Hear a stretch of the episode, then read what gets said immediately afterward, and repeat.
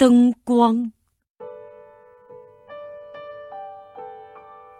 我爱到天安门广场走走，尤其是晚上。广场上千万盏灯静静地照耀着天安门广场周围的宏伟建筑，使人心头感到光明，感到温暖。清明节前的一个晚上，我又漫步在广场上。忽然，背后传来一声赞叹：“多好啊！”我心头微微一震。是什么时候听到过这句话来着？哦，对了，那是很久以前了。于是我沉入了深深的回忆。一九四七年的初秋。当时我是战地记者，挺进豫皖苏平原的我军部队，把国民党军五十七师紧紧地包围在一个叫沙土集的村子里。激烈的围歼战就要开始了。天黑的时候，我摸进一片茂密的沙柳林，在匆匆挖成的交通沟里找到了突击连，来到了郝副营长的身边。郝副营长是一位著名的战斗英雄，虽然只有二十二岁，已经打过不少仗了。今晚就由他带领突击连去攻破守敌的围墙，为全军打开歼灭敌军的道路。大约一切准备工作都完成了，这会儿，他正倚着交通沟的胸墙坐着。一手夹着自制的烟卷儿，拿着火柴盒，一手轻轻地划着火柴。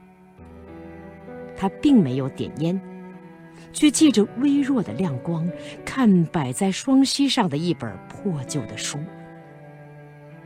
书上有一幅插图，画的是一盏吊着的电灯，一个孩子正在灯下聚精会神的读书。他注视着那幅图，默默的沉思着。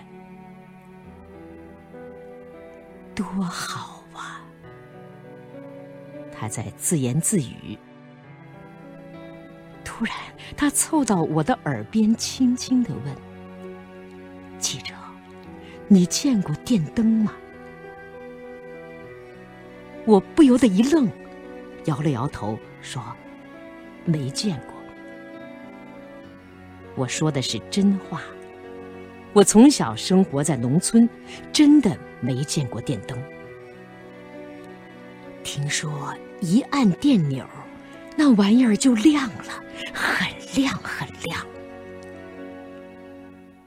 他又划着一根火柴，点燃了烟，又望了一眼图画，深情地说：“赶明儿胜利了。”咱们也能用上电灯，让孩子们都在那样亮的灯光底下学习，该多好啊！他把头靠在胸墙上，望着漆黑的夜空，完全陷入了对未来的憧憬里。半个小时以后，我刚回到团指挥所。战斗就打响了，三发绿色的信号弹升上天空，接着就是震天动地的炸药包爆炸声。守敌的围墙被炸开一个缺口，突击连马上冲了进去。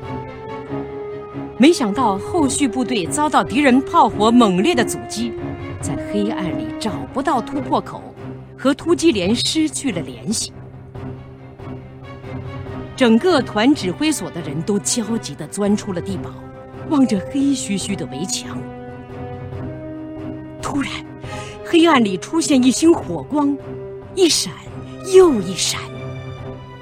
这火光虽然微弱，对于寻找突破口的部队来说已经够亮了。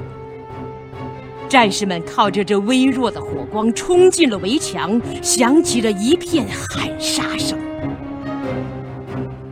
后来才知道，在这千钧一发的时刻，是郝副营长划着了火柴，点燃了那本书，举得高高的，为后续部队指了路。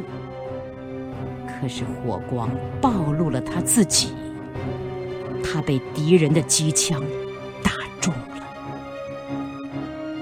这一仗，我们消灭了敌人的一个整编师。战斗结束后，我们把郝副营长埋在茂密的沙柳丛里。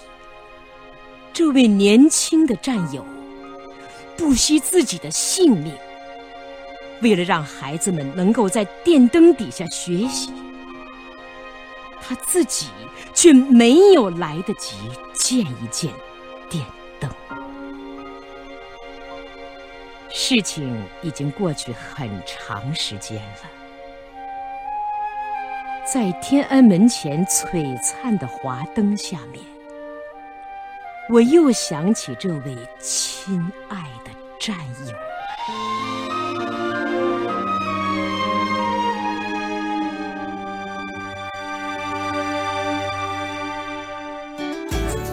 更多课文，请关注微信公众号“中国之声”。